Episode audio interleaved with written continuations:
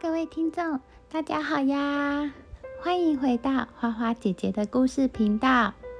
只要是台湾人，多多少少应该都会吃过或是闻过鸡排。爱吃鸡排的人不在少数，因为鸡排那个黄金香脆的外皮与鲜嫩多汁的肉肉，一口咬下后，酥脆与多汁相融合，满嘴的香油。让人吃着吃着就会洋溢出一股幸福的氛围。鸡排在台湾呢，随处可见，在夜市、在小巷口，甚至是在便当店里，都有鸡排这个选项。这个让人一想到就流口水的鸡排，你们知道是谁发明出这伟大的食物的吗？又是在什么时候发明的呢？今天花花姐姐就要来说说这个鸡排的故事。根据中央畜产会的记录里，二十多年前啊，在台北成功高中附近有一家流动的餐车，这个餐车呢，就是创始鸡排的餐车。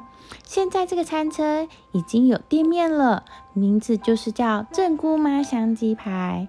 鸡排的老板说，当时会想要研发出这个鸡排，是因为觉得鸡块吃了久了就会有点腻，加上鸡排的分量看起来比较大，才会促使他开始卖这个鸡排。而且鸡胸肉啊，在早期因为鸡肉比较柴，所以其实是不太受欢迎的食材，相对的呢，价格也比较便宜。正姑妈小吃店创立以来。他们的菜单从最初的三明治、汉堡，然后变成有油饭、炒饭等等中式料理。那因为客源呢，大多是眷村里的邻居或是学生，为了做出让所有人都能够温饱的铜板美食，他们就将目光放在当时一向不受欢迎的食材，也就是鸡胸肉。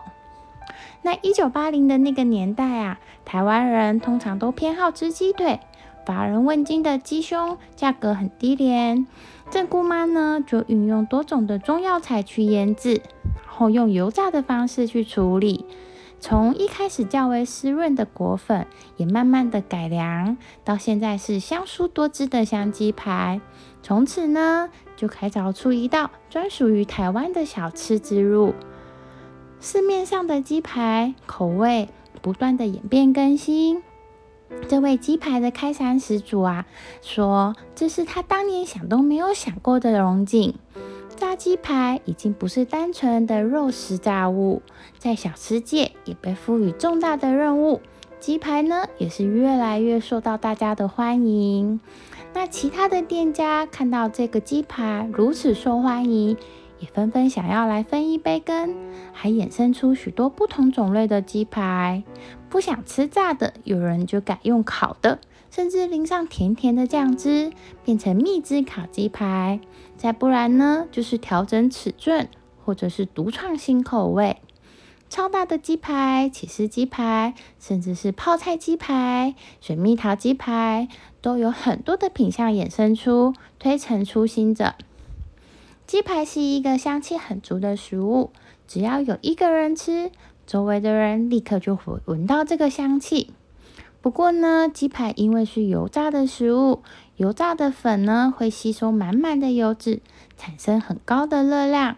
所以吃鸡排的时候呢，记得要搭配一些蔬菜水果，让饮食均衡。因为再好吃的食物也是不能过量的，才能保持健康的身体哦。今天的鸡排故事就先到这里，我们下次见啦，拜拜。